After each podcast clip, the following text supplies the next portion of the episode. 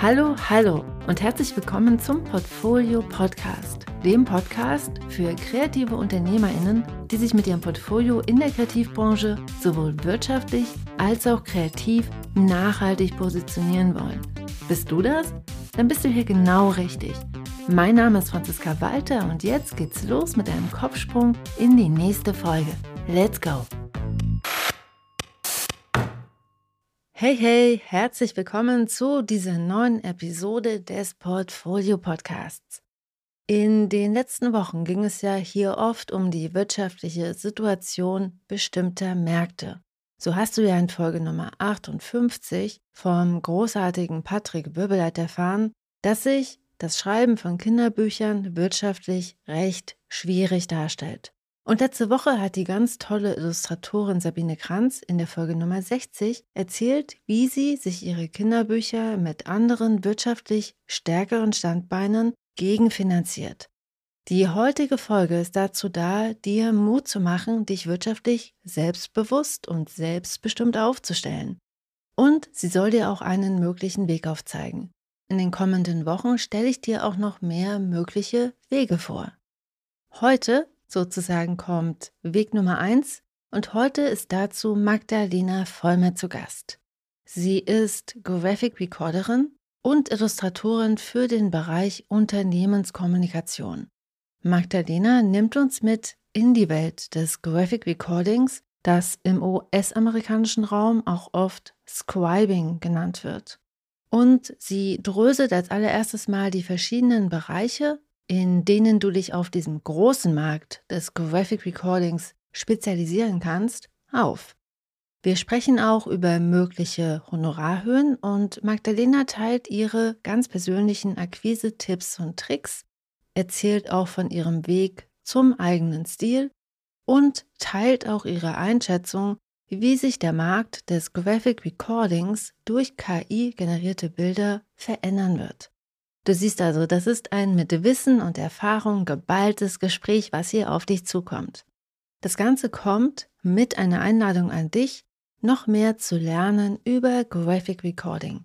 Denn Magdalena geht seit einigen Wochen regelmäßig auf Instagram live und interviewt die alten Hasen des Graphic Recordings und teilt somit kostenlos für alle, die sich dafür interessieren, wertvolles Branchenwissen.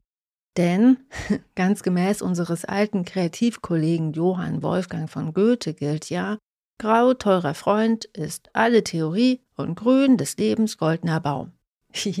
Als Original Weimar geborene muss ich ab und an mal Goethe zitieren, da führt kein Weg dran vorbei. Lange Rede, kurzer Sinn. Die ganze Theorie hilft ja nur, wenn sie aus der Praxis des echten Lebens kommt. Und in den Live-Terminen von Magdalena kannst du jede Woche direkt an die alten Hasen deine Fragen stellen. Nächste Woche bin ich selbst als alte Häsin zu Gast bei Magdalena auf Instagram, aber mehr dazu später. Erst einmal wünsche ich dir ganz viel Spaß und ganz viele Aha-Momente. Let's go!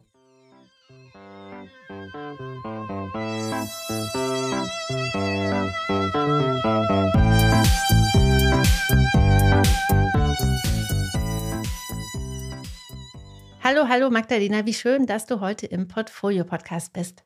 Vielen Dank für die Einladung, Franziska. Ich freue mich total, dass du heute da bist und ich bin total neugierig, weil wir sprechen ja heute über Graphic Recording und ich weiß einfach von den HörerInnen, dass viele daran interessiert sind, aber viele überhaupt gar nicht so wirklich wissen, was man da eigentlich macht.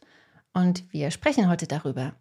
Aber so als Einstieg würde ich dich total gern erst einmal fragen, wie du überhaupt Illustratorin geworden bist, weil ich weiß von dir, dass du Szenografin bist. Wie ist es denn passiert, dass du auf einmal, dass du sozusagen Szenografie studiert hast, aber am Ende dann doch Illustratorin geworden bist? Mhm. Ja, super Frage, danke.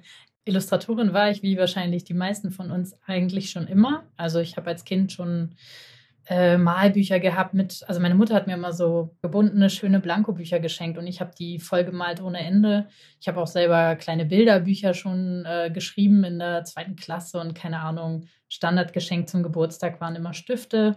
Also ich war von Anfang an so gesehen Illustratorin, jedoch nicht studierte. Und äh, bin dann im Studium mehr in den Raum gegangen. Ich wollte ganze Räume gestalten.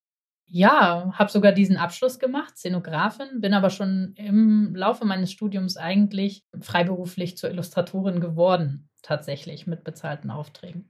Also es ist irgendwie so, als hätte sich so mein Naturell am Ende durchgesetzt. Ich hatte da irgendwie einen Plan oder eine Idee, was man noch Spannendes machen könnte und habe auch tatsächlich zu Beginn des Studiums gar nicht gewusst, dass man Illustration studieren kann. Muss man sich auch mal überlegen. Ist verrückt, aber ich habe gar nicht gewusst, dass es sowas gibt. Und an den Kunsthochschulen, an denen ich geschaut habe, weil oft ist es ja so, dass Illustration irgendwie eingegliedert ist in den Fachbereich Kommunikationsdesign. Ne, und dass es dann irgendwie so eine Teildisziplin ist, sozusagen. Ja, jetzt könnte man sagen, gut, ich bin Hamburger Dan, ich müsste eigentlich wissen, dass an der HAW Illustration äh, studierbar ist.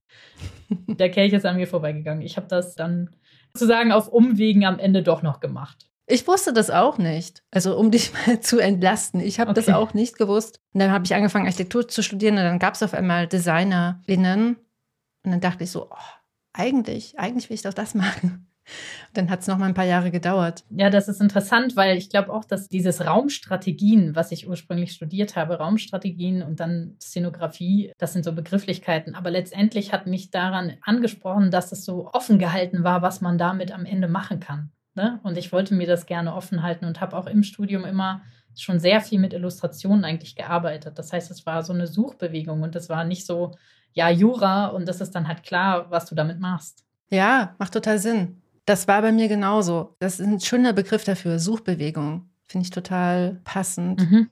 Finde ich mich sehr drin wieder. Bei mir war das auch eine Suchbewegung. Mhm. Ein Suchen und sich finden. Aber auch immer wieder neu finden. Ne? Also eigentlich genau. ist das ja ein ständiges sich finden. Ja. Wie hast du denn deine ersten Illustrationsjobs bekommen? Du hast so Einfach so, so, ah, und dann habe ich erste Illustrationsjobs bekommen. Wie passiert das denn? Einfach so. Ja, nee, einfach so ist es nicht passiert. Ich habe im Rahmen meines Studiums mussten wir noch ein Praktikum absolvieren und ich hatte vorher schon mal im Theaterbereich was gemacht. Also Szenografie kann ja auch Bühnenbild bedeuten oder Filmkulissen.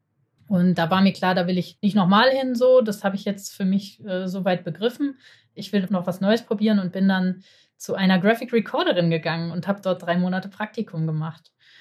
Und bin dann also im Prinzip übers Praktikum direkt zum Graphic Recording gekommen und Graphic Recording war eine ihrer Dienstleistungen. Also wir haben auch Whiteboard-Animationen, Erklärfilme gemacht und sowas. Das heißt, im Großen und Ganzen kann man sagen, war es Illustration. Mhm. Und da habe ich dann sehr schnell verstanden und gesehen, erleben dürfen und letztendlich dann auch selber erlebt, äh, dass man damit Geld verdienen kann, dass es Aufträge dafür gibt. Und wie hast du denn wirklich deine ersten Aufträge bekommen? Bist du aktiv auf Leute zugegangen oder hat sich das so ergeben? Ich glaube, ich habe, ich hatte schon eine Webseite, äh, wie man das als Kunststudentin eigentlich auch einfach schon hat, ne? So äh, irgendwie die eigene kleine Galerie im Internet so ungefähr. Und da habe ich dann angefangen, das, was ich mache, auch so als Leistungen zu beschreiben.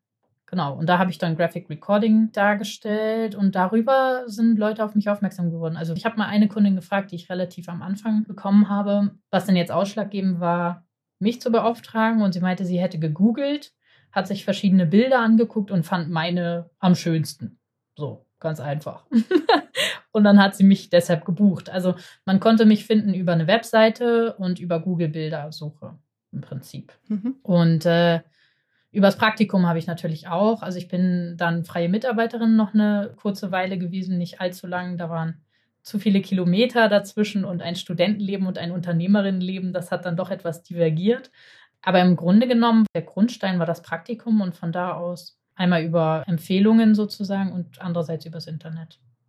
Ja, wobei sich das halt auch total mit meiner Erfahrung deckt. Das wird, glaube ich, sehr oft unterschätzt, wie wirksam das ist weil man es natürlich auch nicht so wirklich kontrollieren kann. Aber natürlich kann man versuchen, das zu verstärken. Hm. Also ich bin hauptsächlich über meine Webseite an Kunden rangekommen. Also ich habe da einfach sehr viel Zeit da reingesteckt und Hirnschmalz, wie ich das aufbaue und kannte zum Glück auch schon früh eine SEO-Expertin, also für Suchmaschinenoptimierung, mit der ich dann die Webseite zusammen aufgebaut habe. Und ich glaube, ja, das hat einfach eingangs sehr gut als Strategie ausgereicht und funktioniert. Hm. Ja, ich kann mir vorstellen, dass bei Graphic Recording SEO wahrscheinlich wirklich total sinnvoll ist, weil ja Leute, die, die fangen halt an, die sitzen dann vor Google und geben halt ein Graphic Recording Hamburg, weil sie jemanden suchen, der das gerade macht. Mhm. Also ich finde es total nachvollziehbar, dass bei dir SEO als Akquisestrategie halt total wichtig ist, als Graphic Recorderin. Mhm. Lass uns mal einsteigen. Was, was machen denn eigentlich Graphic RecorderInnen? Was ist denn so das Berufsbild? Was ist denn die Aufgabe, die man da zu erfüllen hat? Also kurz und knapp, sie machen sichtbar. Äh, sie machen live sichtbar in Echtzeit. Und sie machen das sichtbar, was im Raum an Themen vorgetragen wird, vielleicht in Veranstaltungssituationen, ähm, ja, einzelne Keynotes, Vorträge, es können aber auch Workshop-Situationen sein, in denen Gruppen, weiß ich nicht, miteinander einen Entwicklungsprozess durchlaufen oder einen Ideenfindungsprozess machen, Ideensprints und sowas oder Panel-Discussions. Also letztendlich ist das Veranstaltungsformat, das kann alles Mögliche sein, weil die Methode einfach die Echtzeitübersetzung in Bilder ist, sozusagen. Ich sage immer ganz gerne, ich bin ihre Simultanübersetzerin in Bildsprache. Das ist ein schönes Bild dafür, eine schöne Metapher. Mhm. Was glaubst du denn, was sind denn so die Fähigkeiten, die man braucht als Graphic Recorderin? Also was ist das, was man sozusagen im Werkzeugkoffer mitbringen sollte? Mm, also auf jeden Fall ein gutes Zuhören.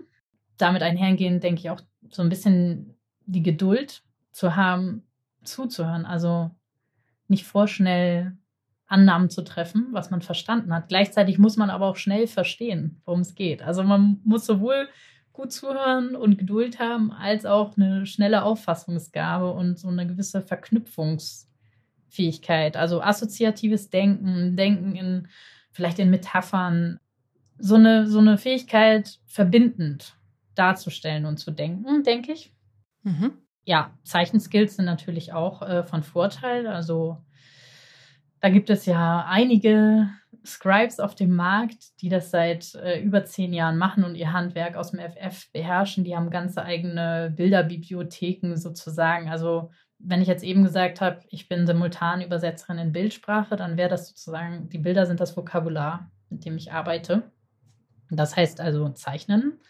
Ich denke aber, was auch nicht ganz ohne ist, ist ein gewisses Organisationstalent. Also man muss sich einfach selber gut organisieren können, weil Gerade wenn man jetzt irgendwie live vor Ort irgendwo zeichnet, am besten noch mit, ist eigentlich egal, ob analog oder digitalen Materialien, man muss vorbereitet sein. Ne? Die Stifte müssen aufgefüllt sein. Das Papier sollte nicht zerknicken. Also von den banalsten Sachen. Wie viele Taschen hatte ich im Zug? Habe ich die auch noch alle dabei, wenn ich ausgestiegen bin? Wie bekommt denn der Kunde am Ende äh, das Bild zum Beispiel? Ne? Da gibt es eine Papprolle oder wie organisiere ich das? Ja, also das ist jetzt mal zur reinen Umsetzung organisatorisch, aber dann braucht es natürlich auch noch eine gewisse Empathie für Kundinnen, zu verstehen, worum geht es denen so, was, was ist der Sinn und Zweck, der Inhalt der Arbeit und wie treffe ich sozusagen ihre Sprache. Es sind zwar Bilder, in denen ich spreche, aber die Bilder können ja unterschiedlichste Facetten haben und da so ein gewisses Feingefühl mitzubringen, wie man das für Kunden am besten aufbereitet. Das ist also so ein bisschen die eierlegende Wollmilchsau. Aber die können wir auch zeichnen, kein Problem.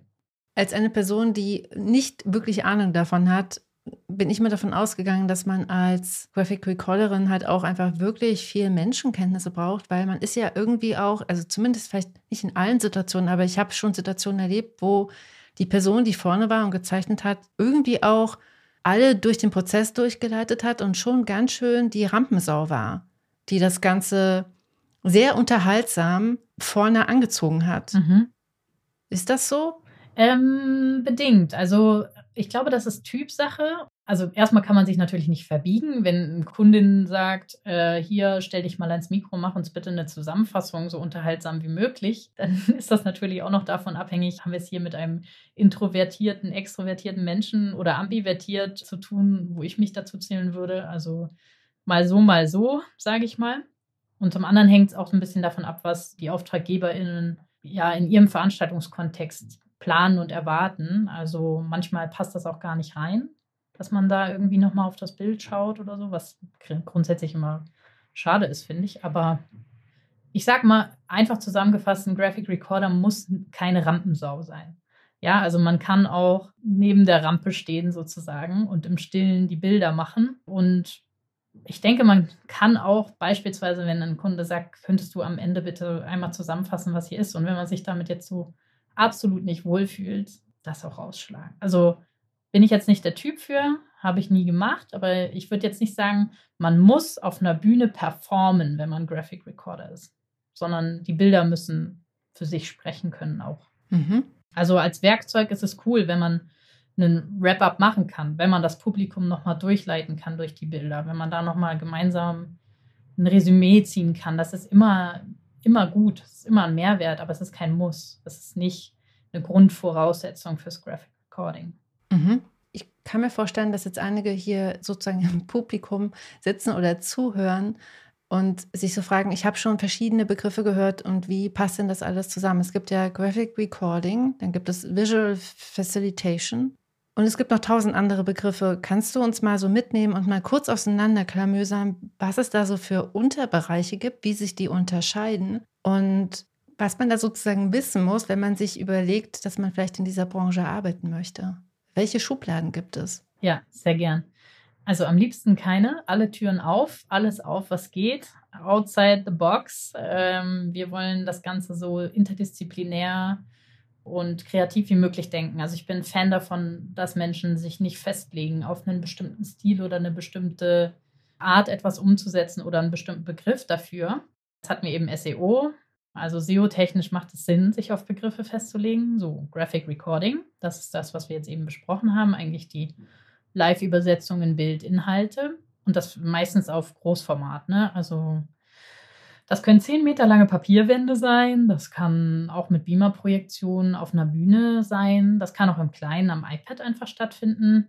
Und das ist so ein bisschen so ein Übergang zum Begriff Sketchnotes, der vielleicht auch geläufig ist. Sketchnotes kann man sagen, ist sozusagen die kleine Schwester des Graphic Recordings. Also das sind Notizen, die auf einem kleineren Format stattfinden. Das können Mitschriften sein, ne, auf A4 üblicherweise, vielleicht in Notizbüchern eher so kleinere Notizen, die man vielleicht eher für sich selber macht oder so als Merkhilfen für, ja, für die Inhalte, die man konsumiert. Und ein Graphic Recording ist äh, deshalb so meist groß, äh, weil es für große Gruppen in Echtzeit sichtbar sein soll. Und wenn ich ja auf einem kleinen Format in meinem Notizbuch arbeite, ist das ja erstmal so per se nicht für alle sichtbar, außer ich werde abgefilmt oder so. Aber Graphic Recording und Sketchnotes unterscheiden sich im Prinzip also nicht, nicht von, von der Methode als solche, dass man etwas ins Bild bringt, sondern eher vom Format, würde ich sagen.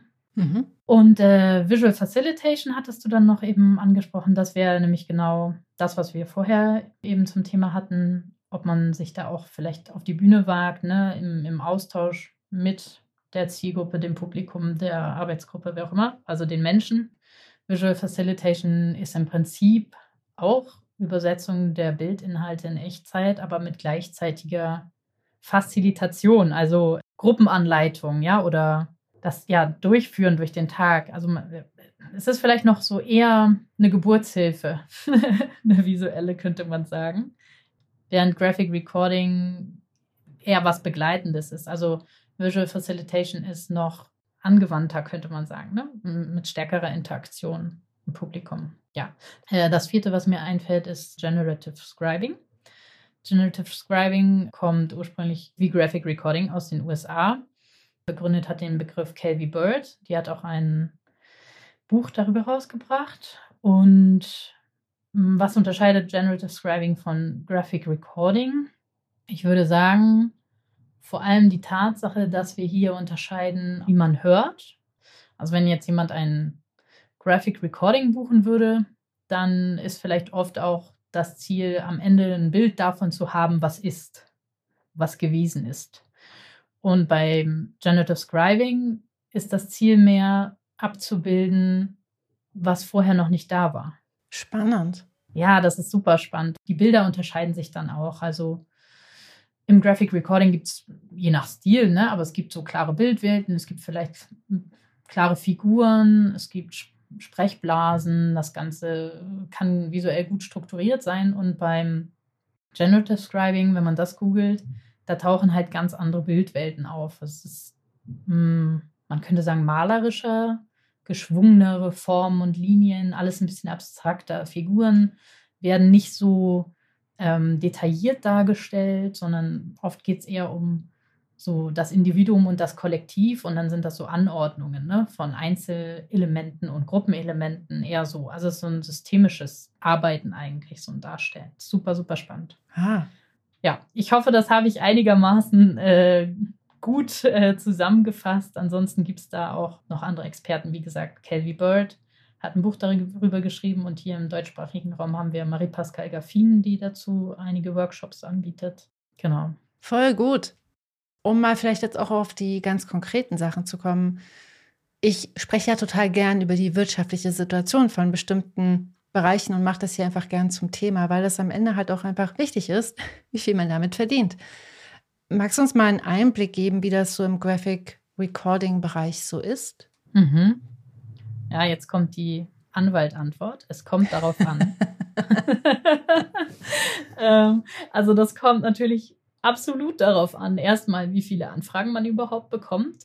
Und dann aber auch, wie viel man realistisch umsetzen kann. Ne? Also so ein Graphic Recording braucht auch Vorbereitungszeit. Und es braucht auch, ich glaube, Franziska Ruffler hat das mal verkatert genannt, dass man im, im Anschluss an so eine Veranstaltung verkatert ist. Genau, und da, da, da braucht man unbedingt etwas Puffer, Regenerationszeit. Abgesehen davon, dass ich das noch nicht erlebt habe und auch keinen kenne, der täglich beauftragt wird für Graphic Recording. Aber selbst wenn dem so wäre, würde man das wahrscheinlich nicht, also einfach physisch nicht schaffen. Das braucht Puffer. Also wenn ich jetzt ein Ideal nennen könnte, dann wäre das vielleicht vier Graphic Recordings im Monat und dann so zwischen 8.000 und 10.000 Euro. Mhm. Es gibt natürlich realistisch auch dünnere Auftragslagen. Es gibt Phasen, in denen kriegt man vielleicht mal drei Monate überhaupt kein Graphic Recording rein. Und da sind wir dann wieder bei den Stichworten äh, Mischkalkulation. Ja, also ich kenne keinen Graphic Recorder, der nur Graphic Recording macht.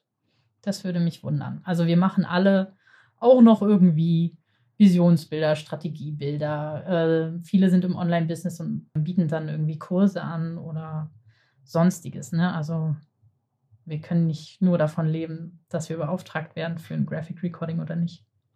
Hat das die Frage beantwortet ein bisschen oder? Das ist eine total gute Hausnummer und das hilft ja schon mal einfach einzuschätzen, wo man da so hinkommen kann und was da vielleicht auch so für Potenziale da sind.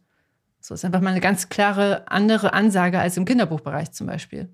Ja, auf jeden Fall. Also mal, es gibt natürlich das Honorarwerk der Illustratorenorganisation, das zeigt so die durchschnittlichen Honorare, die man kalkulieren kann für Graphic Recording, glaube ich, bewegt sich das um 1500 pro Graphic Recording und dann hängt es natürlich auch noch davon ab, ob man einen Tag beauftragt wird oder vielleicht im Idealfall sogar mehrere, was ja immer ein super Jackpot ist, weil man ja eh die Anfahrtszeit und die Vorbereitungs- und Nachbereitungszeit hat und wenn man dann mehrere Tage abrechnen kann, ist das natürlich immer super. Also eigentlich immer eine Win-Win-Situation, weil auch ein Graphic Recording über mehrere Tage auch mehr Zeit hat, sich zu entwickeln. Und klar, wenn man das jetzt so hochkalkuliert, ich denke, dass, also wenn man da die Hausnummer nimmt und dann, was ist realistisch? Wie gesagt, es gibt halt auftragsstarke Monate. Ja, dann muss man vielleicht sogar, kann man ein Graphic Recording nicht annehmen, weil man schon ein anderes hat. Ne? Also solche Situationen entstehen. Und dann gibt es halt wieder auch mal monatelang echt eine Flaute. So. Und damit muss man halt kalkulieren. Das ist halt nicht so, dass man sagen kann, boah, mit Graphic Recording verdiene ich jeden Monat 10.000 Euro. Und benutzt du im Moment auch hauptsächlich SEO als Akquise-Tool oder machst du noch andere Formen von Akquise? Hm, also SEO auf jeden Fall. Ähm, Empfehlungsmarketing ist bei mir auch so ein wiederkehrender, ein wiederkehrendes Pferd, auf das ich setzen kann, dass ich empfohlen werde von bereits bestehenden Kundinnen. Hm, dann sind Veranstaltungen, auf denen ich zeichne, sehr gute Multiplikatoren, weil ich da natürlich immer Visitenkarten dabei habe und angesprochen werde und auch im Nachgang natürlich oftmals zeigen kann, was ich gemacht habe. Nicht immer. Manchmal muss man Geheimhaltungsklauseln unterschreiben und war offiziell nie zu sehen. Aber wenn man es zeigen darf, dann kann man aus, dem, aus der Möglichkeit, sich so zeigen zu können und auch im Prinzip zeigt man ja live, wie es ist, wenn man beauftragt wird. Also die Leute können einen da auch vor Ort ansprechen und kennenlernen und sehen, wie man arbeitet. Sie kriegen halt sozusagen das Referenzportfolio auf dem Servierteller in Live. Und da kann man sagen, so, that's me. Und ähm, früher, als ich noch relativ neu in dem Business war, war ich immer total fokussiert und auch gestresst bei der Arbeit ne? und habe äh, an der Wand gestanden und gedacht, hoffentlich spricht mich jetzt keiner an, ich muss noch diesen oder jenen Punkt darstellen. Und das ist was, was ich auf jeden Fall allen AnfängerInnen mitgeben möchte. So, nehmt euch die Zeit, wenn ihr da seid, auf alles zu reagieren, was da ist. Also wenn da jemand an die Wand kommt und sagt, boah, und das ja und was auch immer da gesagt wird, den Stift niederlegen, ja, durchatmen und auf das Gespräch eingehen, weil das könnte möglicherweise der potenzielle nächste Kunde sein. Und ja, ich habe das jahrelang sträflich vernachlässigt. Ich weiß nicht, wie viele Aufträge mir so gesehen durch die Lappen gegangen sind, weil ich zu fokussiert auf mein Bild war oder darauf, dass ich seit acht Stunden nichts gegessen habe und ganz dringend eine neue Flasche Wasser brauche. Aber ja, und äh, was gibt's noch? Also ich habe jetzt kürzlich die Stadt gewechselt und bin dann hier tatsächlich mal Klinke putzen gegangen. Also ich habe mich einfach an verschiedenen Adressen, wo ich auf Umwegen Kontakte hatte, sozusagen Zweitkontakte, ne? Also über Kundinnen, entferntere andere Institute, die zusammenarbeiten und so. Da bin ich dann mal hingegangen und habe ein Käffchen getrunken und ein bisschen geplaudert und danach eine Rundmail vorformuliert, die sozusagen nur gecopy-pasted werden musste. Ein weiterer Punkt, der sehr wichtig ist, ähm, der Gedanke, also in gewisser Weise ein Service-Gedanke, ein Zuarbeiten. Ich habe also eine Mail formuliert, in der dann alles so stand, wie ich das gerne habe, mit den Bezeichnungen, die korrekt sind und mit den Bildern, die ich dazu zeigen wollte. Und durfte die dann schicken und die wurde dann entsprechend durch die Verteiler gejagt. Und darüber habe ich auch schon einige Anfragen bekommen. Ja, dann schauen wir mal, ne, wie sich das so entwickelt. Dann sind es halt oft Budgetfragen, ne? Und dann, ach so, nie, wir wollten sie ja nur für eine Stunde und nie, dann nicht und sowas. Also da, da ist auch viel Schwund dabei, sage ich mal, ne? Wo dann nicht zustande kommt. Aber ja, also persönliches vor Ort vorstellen, habe ich jetzt auch mal ausprobiert. Voll gut. Ich glaube, dass das total sinnvoll ist in ganz, ganz vielen Branchen. Wie war das für dich? also, wie hat sich das angefühlt? Also ich muss sagen, ich habe im letzten Jahr, ich habe ja auch deine Portfolioakademie mitgemacht. Wann war das? Vor zwei Jahren? Vor zwei Jahren. Also die erste, mhm. ja, vor zwei Jahren. Und da habe ich auch verstanden, okay, es geht darum, Routinen zu entwickeln, die irgendwann sich so normal anfühlen, dass man sie einfach immer macht, ja, und dass man sie gar nicht in Frage stellt. Und da habe ich auch gemerkt, dass ich so auch viel an meinem Mindset noch arbeiten durfte. Und ja, das hat geholfen, weil ich denke, was total wichtig ist, ist, dass man sich nicht in so einer Bittsteller-Situation fühlt, in so einer, ja, ich kratze jetzt hier an deiner Tür, entschuldige, dass ich störe, so. Ich habe eigentlich auch gar nichts, außer willst du ganz dringend bitte etwas von mir kaufen, weil ich brauche Geld. So, ähm, das ist natürlich nicht der Vibe und die Energie und auch nicht der Anlass, mit dem man zu einem Kunden geht, sondern sich vorher einmal ein bisschen ja, durchzuatmen, zu sammeln und zu überlegen, was ist jetzt hier ein Mehrwert, den ich liefere. Ja? Womit kann ich diesen Personen helfen? Mit dem, was ich kann. Und wenn man sich das einmal so richtig klar gemacht hat, dann finde ich das viel leichter, auf Menschen zuzugehen, weil ich gar nicht das Gefühl habe, dass ich die störe, weil ich weiß, ich kann ihnen helfen. Und aus der Perspektive auf jemanden zuzukommen, hat halt eine ganz andere Energie, als zu sagen, ich brauche jetzt dringend wieder einen Job. Und was mir auch noch beim Klinkeputzen da total geholfen hat, war so eine gewisse Lockerheit, das auch eher als so einen tatsächlichen Kaffee für eine Begegnung zu betrachten und gar nicht so sehr damit zu rechnen, dass da jetzt sofort ganz viel bei rumkommt, sondern das darf sich entwickeln, so, ne? Und ich habe mich selber so locker gemacht, sage ich mal, ne? Dass ich da mir die Stunde Zeit genommen habe und auch gedacht habe, wow, die nimmt sich eine Stunde Zeit für mich. Ja, also wir haben unser beider Zeit gewertschätzt und miteinander verbracht und es war, es war toll. Und ich muss mittlerweile, also ich mache das jetzt ja, weiß gar nicht, seit sechs, sieben Jahren mache ich das, glaube ich. Und habe Bestandskundinnen und bin da auf einem ganz anderen Level mit denen. Also was so die Kommunikation anbelangt. Das ist halt nicht, da kommt aus dem Nichts eine Anfrage und Hilfe, Hilfe, wie reagiere ich denn jetzt? Sondern da ruft mich eine Kundin an, von der ich vielleicht das letzte Mal vor einem Jahr gehört habe. Und erstmal freue ich mich total riesig, dass die sich meldet, ja.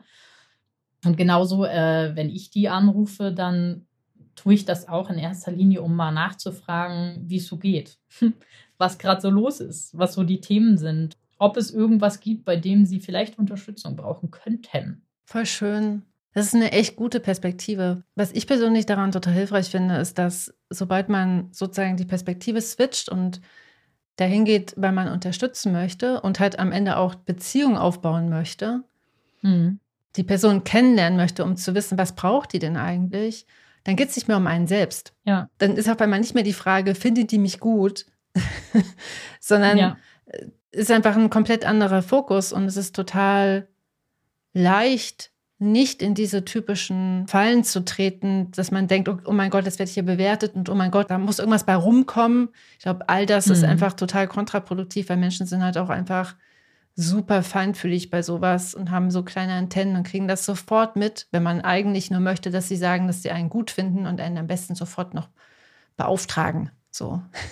Ja, ja, beziehungsweise ich habe auch einfach festgestellt, dass wenn ich irgendwie nur sozusagen von mir spreche oder von meiner Arbeit oder so, da, da kommt halt nicht so viel an. Da ist dann die Frage, ja, und was soll ich jetzt damit? Mhm, ja, genau. Ne? Und sobald ich die Perspektive wechsle und sage, so, Kunde, du hast einen Beteiligungsprozess und ganz viele Menschen werden ganz viel sagen und das landet auf Post-its und die landen danach im Müll und vorher werden sie abfotografiert und dann werden sie in einen Bericht transkribiert and that's it.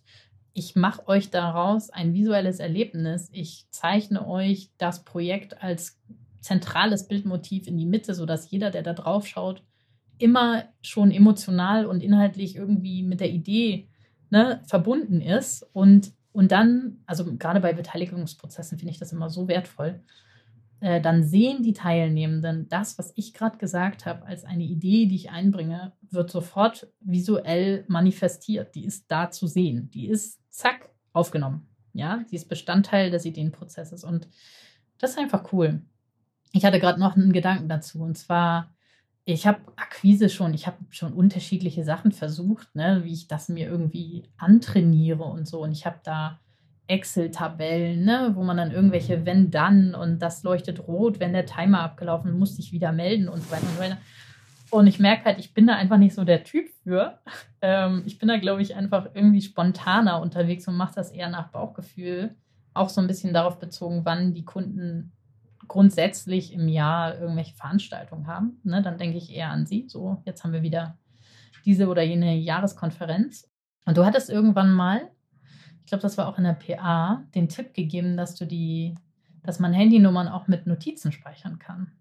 Und das mache ich seitdem. Und das ist so ein Game Changer für mich gewesen. Also eigentlich total simpler Hack, ich speichere mir die halt grundsätzlich alle ab. Also wenn ich eine Anfrage reinkriege und da wird nichts draus, macht nichts. Ich speichere mir die Nummer, Name und das Datum äh, mit, und die Begründung, mit der ich kontaktiert wurde. So, und das nächste Mal, wenn ich die Namen suche oder derjenige meldet sich nochmal, habe ich halt schon, sobald ich auf den Kontakt gehe, alle Informationen zusammen. Ich sehe, ah, alles klar, das letzte Mal vor, was weiß ich, einem halben Jahr angefragt für eine Illu Jetzt werde ich angefragt für ein großes Poster. Da kann man halt auch viel leichter vom einen aufs andere schließen oder Verknüpfungen machen ne? oder darauf zurückkommen. Also man, es ist einfach viel leichter, Verbindungen zu halten. Und ich mache ja nicht meine Excel-Tabelle auf, während ich gerade vielleicht auf dem Fahrrad unterwegs bin, dann klingelt mein Telefon so. Ne? Also es ist viel mehr im Leben drin, dass ich dann am Telefon direkt sehen kann, ah, okay, der und der, dann und dann. Voll gut. Ja. Das, was du sagst, stimmt ja so sehr, dass einfach ganzheitlich drauf zu schauen. Weil da kriegt man auf einmal, glaube ich, noch ein viel besseres Gefühl davon, was die Person eigentlich braucht. Wenn man sozusagen die ganze Historie sieht. Und außerdem ist es total unangenehm, wenn man von jemandem angerufen wird, mit dem man vor einem halben Jahr telefoniert hat und sich einfach über nichts mehr erinnern kann. So. Ja. Das gilt es zu vermeiden. Ja, also ich finde es erstmal total erstaunlich, wie schnell man tatsächlich vergisst. Ne? Gestern hattest du eine gute Idee, denkst, ja, ja, die merke ich mir. Hast du nicht aufgeschrieben, nächsten Tag weißt du schon gar nicht mehr, was das überhaupt war. Ich habe jetzt ein Briefing-Dokument bei mir gefunden beim Aufräumen vom Computer. Da hatte ich nicht dazu notiert, welcher Kunde das ist.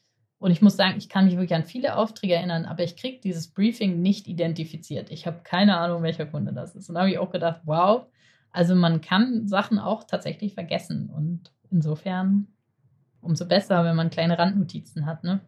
Ja, das ist total hilfreich. Und ja, ich glaube, es ist auch sehr menschlich, dass man einfach Dinge vergisst, weil am Ende, ich weiß nicht, wie es bei dir ist, aber ich finde das ja schon irgendwie auch ganz beeindruckend, umso länger man selbstständig tätig ist, umso mehr Leute kennt man ja. Also es ist ja einfach so ein ganz natürlicher Prozess. Es werden halt immer mehr, manche Leute gehen, manche Leute kommen neu dazu. Aber es ist, glaube ich, total menschlich, dass man sich das nicht alles merken kann, weil es sind erstaunlich viele Kontakte, die sich da so über die Jahre aufbauen.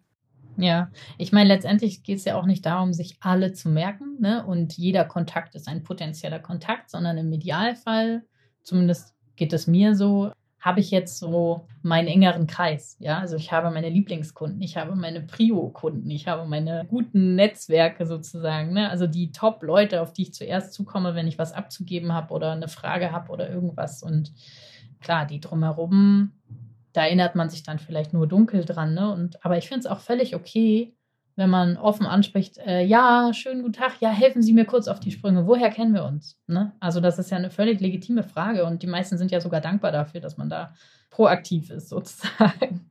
Es macht einen ja auch nur menschlich und Menschen wollen mit Menschen zusammenarbeiten, wie wir gelernt haben. Ja, das stimmt.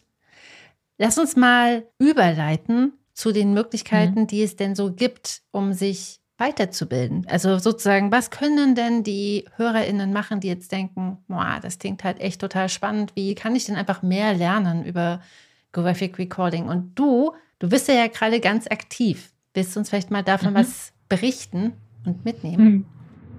Ja, sehr gerne. Ich mache gerade auf Instagram wöchentlich ein Live. Also ich unterhalte mich mit einer Kollegin, Kollege aus der Branche, Graphic Recorder, die es auch schon seit Jahren machen, die sogenannten alten Hasen. Und äh, wir unterhalten uns dann so eine halbe Stunde, dreiviertel Stunde, wenn es hochkommt, eine Stunde über bestimmte Themen zum Thema Graphic Recording. Also eigentlich die Basics. Vor zwei Wochen war ich zum Beispiel mit Martina Grigoleit im Gespräch über die Basics als solche. Und das Tolle an Instagram Live ist ja, dass man Fragen stellen kann. Wir sammeln also vorher Fragen ein und dann haben wir die Fragen so in einem lockeren Gespräch quasi beantwortet und auch ein bisschen geplaudert sozusagen aus unseren Erfahrungen oder was uns schon mal passiert ist. Das ist ja auch immer sehr, sehr unterhaltsam, weil man denkt immer so, irgendwie, ich darf jetzt hier nicht vergessen, was, was ich machen muss oder so. Und jetzt zum Beispiel diese Woche hatte ich ein Gespräch mit Christoph Kellner und der hat dann direkt rausgehauen, dass er tatsächlich mal einen Blackout hatte und an einer Wand stand und nicht, nicht mehr konnte. Also nicht wusste, was er da jetzt machen soll. Genau. Und solche Geschichten zu hören von erfahrenen Menschen, das ist einfach total spannend, natürlich in erster Linie, weil nach außen sieht immer alles so perfekt aus. Man sieht ja das fertige Bild, man sieht die Webseiten, man sieht, wie profimäßig die alle sind. Und dann hört man aber sozusagen aus dem Studio, vom Behind the Scenes sozusagen, was eigentlich abgeht in dem Moment. Ja, oder wie viele Fehlschläge man erlitten hat, bevor man etwas gut gemacht hat, ne? Oder was halt alles so schief läuft. Also Jetzt zum Beispiel, ich bin jetzt ja neu in dem Aufnahmebusiness und mein letztes Insta Live ist zum Beispiel in dem, insofern schief gelaufen, dass äh, Insta das irgendwie falsch gebuffert hat und der Christoph und ich uns da permanent ins Wort fallen. Also in, in der Aufnahme. Tatsächlich haben wir das nicht gemacht, aber die Aufnahme ist halt total schlecht. Ja, und da lerne ich natürlich auch dazu. Also ich werde das jetzt transkribieren und man kann alle Interviews auf meinem Blog nachlesen, auf meiner Webseite magdalenavollmer.de. Da gibt es jetzt seit neuestem einen Blog. Also ich arbeite dran. Ja, und äh, die nächsten Wochen wird es immer einmal die Woche, leider nicht an einem festen Wochentag. Das können wir nicht alle, können wir alle realistisch nicht stemmen. Aber ich werde es immer gut vorher ankündigen. Spätestens zwei Tage vorher mache ich Werbung. Äh, mein Instagram-Kanal heißt Raumstrategen. Ne? Total Graphic Recording mäßig. Ähm, das, das, das, ist noch meinem Studium äh, geschuldet. Also genau. Und da kann man jetzt äh, wöchentlich zuhören und vor allem mitmischen, weil die Fragen, die reinkommen, sind halt das, was das Gespräch auch belebt. Also klar, wir können uns auch einfach austauschen, aber die Idee dahinter ist, eben genau Menschen, die sagen, hey, ich will das jetzt mal ausprobieren, weiß ich nicht, ich bin ne, professionelle Illustratorin, äh, würde aber gerne Graphic Recording machen und weiß gar nicht, wo ich anfangen soll. Ja, vielleicht einfach mal bei uns ein bisschen reinschauen, zuhören, Fragen stellen vor allem. Aber was für eine schöne Idee. Und wie toll, dass man noch Fragen stellen kann. So, ich glaube, das ja. ist total großartig. Mm, ich habe jetzt noch zwei Fragen an dich. Mhm. Was glaubst du denn, wie so die Zukunft aussieht von Graphic Recording? Wie wird sich das Berufsbild hin verändern?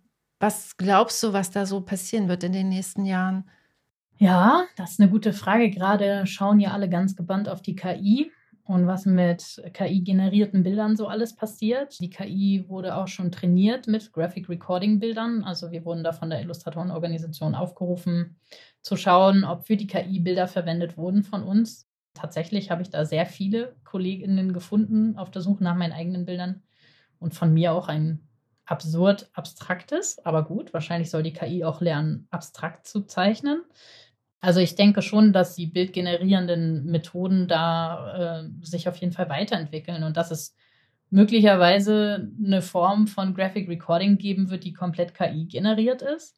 Auf jeden Fall glaube ich also, dass es schon, in, was das Bildgenerierende anbelangt, ähm, sicherlich eine Entwicklung geben wird mit Automatisierung. Aber ich glaube, dass wir als Gestalter, Kreative da trotzdem eine unverzichtbare Stellung beibehalten werden, weil nämlich das empathische Zuhören oder das, was wir jetzt auch beim Generative Scribing besprochen hatten, das Zuhören für Zwischentöne, für Ungesagtes, diese atmosphärischen Dinge im Raum, äh, ja, würde ich mal behaupten, kann so eine Maschine nicht abbilden. Ja, das ist eine menschliche Kompetenz mit Empathie, auch Humor vielleicht auf eine Weise. Gerade im Graphic Recording ist Humor auch eine ganz feine Sache. Kann man gut gebrauchen. So gesehen glaube ich, also wenn man jetzt mit KI irgendwie äh, Muster generiert oder so, dann fehlt dem Hasen noch das Ohr und so weiter. Also die muss noch lernen. Und vielleicht gibt es auch bestimmte Bereiche eben wie Empathie etc., die sie gar nicht lernen kann, wo wir als Menschen mit unseren menschlichen Fähigkeiten unersetzlich bleiben. Und dann denke ich halt, dass wir so gesehen also konzeptuell stärker werden müssen, werden werden, weil es einfach darum geht, auch wenn Bilder schnell generiert werden können, braucht es trotzdem jemanden, der die Bildkompetenz hat, sozusagen. Und da glaube ich, dass wir langfristig eher in eine beratende Funktion äh, kommen können. Also ein Kunde kann sich vielleicht schnell ein Bild bauen, ja, aber das ersetzt noch lange nicht ein Konzept oder ein Storytelling oder ne, ein Bildverständnis und überhaupt die Bildkompetenz. Also es ist was anderes, ob ich mir ein Bild baue oder ob ich mir ein Bild konzeptuell entwickle. Aber ich denke, ähm, das ist die Zukunft. Also ich denke, wir haben eine, wir haben nach wie vor eine große gestalterische Verantwortung. Vielleicht sogar mehr denn je, weil die Bilder aus der Dose, die sind halt, das bleiben halt Bilder aus, sind halt Ravioli aus der Dose. So, ne? Wenn man für das Fünf-Sterne-Menü äh, ein ein Geschmackserlebnis haben will, dann muss man halt nach wie vor in das Restaurant zu dem Meisterkoch oder der Köchin gehen. Das ist so. Da bin ich überzeugt. Ja, ja, bin ich auch ganz bei dir. Finde ich. Ähm Jetzt hören wir uns das in 20 Jahren nochmal an und dann lachen wir ganz laut. Ja, das wird spannend. Aber ja, danke für deine Einschätzung. Voll gut. Jetzt habe ich noch die Überraschungsfrage. Und, und zwar ist auch nichts Schlimmes. Aber ich würde total gern mal von dir wissen, wie du so zu Stilfindung stehst. Also das ist ja bei Graphic Recording mhm. wahrscheinlich ja, also kann ich mir vorstellen, schon auch ein Thema, weil da hat man ja auch einen Stil. Was ist so deine Perspektive darauf? Also wie entwickelt sich so ein Stil? Was hat das mit dir zu tun? Also zum Beispiel jetzt dein Stil. Hast du mehrere Stile? Wie passiert das? Mhm. Ja, spannend. Genau darüber habe ich diese Woche ja mit Christoph im Live gesprochen. Da wollte ich von ihm wissen, wie es ist mit seinem Stil, weil er so markante Figuren hat. Ähm, und das war auch sehr interessant, weil er hat dann erzählt, er hat die an die 50er Jahre ähm, Animationswerbefilme angelehnt.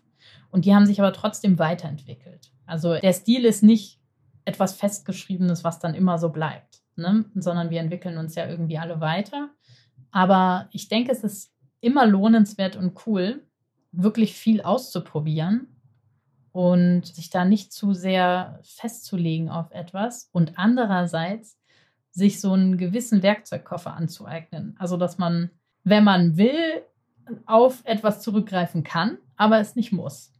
Ich bin immer total auf der Suche. Ich versuche, ich probiere verschiedenste Sachen aus. Zum Beispiel auch beim Generative Scribing habe ich jetzt schon einige Seminare mitgemacht, ne, einige Weiterbildungen und so. Und frage mich da auch, muss das immer gleich aussehen? Also wenn man Generative Scribing googelt, sind das dann immer die gleichen Bilder? Immer dieser eine Stil? Und dann denke ich mir, nee, mein Generative Scribing sieht anders aus. So. Ich kann es noch nicht genau sagen, so, ne? Das ist irgendwie ne, auch wieder, jetzt schließt sich der Kreis. Wir haben am Anfang von der Suchbewegung gesprochen. Auch das ist jetzt irgendwie eine Suchbewegung. Und ich glaube, dass man viel über Probieren sich annähern kann und rausfinden kann. Also jetzt gerade so für meine Figurenentwicklung im Graphic Recording, da scribble ich gerne rum und probiere aus, was macht mir Spaß und was geht mir schnell von der Hand. Das ist so was Entscheidendes, weil das ist weniger entscheidend, wie die Figur am Ende aussieht, als dass ich sie unendliche Male in kurzer Zeit wiederholt auf den Punkt darstellen kann. Weil gerade da geht es nicht darum, dass ich darüber nachdenke, wie ich jetzt die Figur darstelle, sondern um den Inhalt, den ich darstellen will. Ich muss mit meiner Aufmerksamkeit bei den Inhalten sein und nicht bei meinen Bildern, nicht bei meinem Stil. Mhm. Ja, aber ich weiß nicht, ich, also die Stilfrage, ich bin immer überrascht. Es gibt so Menschen, die können so ganz genau ihren Stil so selber irgendwie benennen und beschreiben und andere können das so gar nicht. Ich weiß nicht, ob es was dazwischen gibt, aber ich würde mich eher zu letzteren zählen und ich bin immer total interessiert daran, von anderen zu hören, wie die meinen Stil sehen, also was die da sehen, wie die das sehen. Frage ich auch immer meine Kunden übrigens. Also bin ich immer super interessiert. Wie sind sie auf mich gekommen und was gefällt ihnen an meinem Stil? Ja, voll, voll guter Tipp. Ich bin halt auch auf meine Alleinstellungsmerkmale auch hauptsächlich, also nicht hauptsächlich, aber es hat einfach sehr geholfen, da immer mal wieder nachzufragen, warum Leute mich eigentlich buchen. Mhm. Weil man da ja ganz oft so blind ist. Da hat man halt echt so voll das Brett vom Kopf bei den eigenen Stärken, bei der eigenen Stilistik. Ja. So, das ist super schwer, das zu sehen, weil man ja aus sich selbst herausguckt und irgendwie nur die eigene Perspektive so mit den zwei Augen auf die Welt kennt. Mhm. So, man muss vom Prinzip, um das zu erkennen, glaube ich, so einen Schritt zurücktreten und so von oben auf sich selbst drauf gucken. Und das ist gar nicht so einfach. Und es hilft, Feedback zu bekommen von außen. Absolut. Es ist ja wie, ein, wie beim Friseur, ne? Also als Friseur schneide ich mir ja auch nicht selbst die Haare. Ich gehe ja auch zu einem anderen Friseur. Also es hilft immer, noch eine Perspektive von außen zu haben, glaube ich. Ja, voll gut. Vielen Dank, Magdalena. Ich muss mal wieder zum Friseur. danke dir.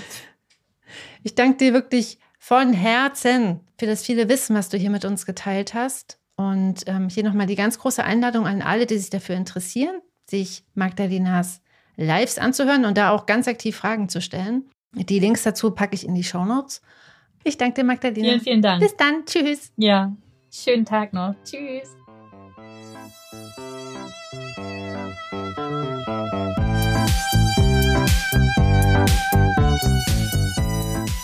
So, das war das Interview. Was hast du denn mitgenommen? Und hast du noch mehr Fragen zum Graphic Recording? Dann schau doch mal auf Magdalenas Instagram-Profil vorbei. Den Link packe ich dir in die Show Notes. Und komm ins nächste Instagram Live. Nächste Woche, am 25. April 2023, bin ich dort zu Gast. Das heißt, wenn du auch Portfolio-Fragen hast, dann bist du natürlich ganz herzlich eingeladen, dort auch Fragen zum Portfolio, zur Akquise und zur Positionierung zu stellen. Und hier noch ein Tipp zum Weiterhören, wenn dich das Thema interessiert. Im Portfolio-Podcast Nummer 50 sprechen der großartige Illustrator, Designer und aktuelle IO-Vorsitzende Jürgen Gavron und ich darüber, wie du mehr Geld mit kreativer Arbeit verdienst. Hier geht es also um des Pudels Kern, um auch mit einem Goethe-Zitat zu enden. Jürgen und ich sprechen über den Mehrwert von Design- und Illustrationsleistungen. Und um mehr Geld zu verdienen, um dich also wirtschaftlich nachhaltig aufzustellen, musst du essentiell wissen, welchen Mehrwert deine Arbeit für deine Kundinnen kreiert. Magdalena hat es ja hier im Podcast für ihren Markt und für ihr Angebot super gut beschrieben und konnte das total gut in Worte fassen. Und wenn du dir da für dein Angebot mehr Klarheit wünschst, dann lad dir doch auch gern mein Workbook Dein kreatives Angebot herunter. Das hilft dir dabei herauszufinden, was du als Illustratorin und Designerin gut kannst und welche Kundinnen das brauchen. Das Workbook unterstützt dich auch dabei, ein konkretes Angebot zu formulieren und dafür passende Zielgruppen zu identifizieren. Du kannst es dir herunterladen unter www.diegutemappe.de slash Angebot. Deshalb jetzt zum Schluss mal die Frage an dich. Ist Graphic Recording ein Markt, der für dich interessant ist? Und welchen Schritt gehst du heute, um dich wirtschaftlich selbstbestimmter aufzustellen? Teile deine Erkenntnisse und deine Erfahrungen sehr gern unter dem Podcast oder direkt unter dem Blogartikel oder auf mm, Instagram und damit wünsche ich dir alles Liebe. Wir hören uns wieder nächste Woche. Ich freue mich auf dich. Bis dahin. Tschüss.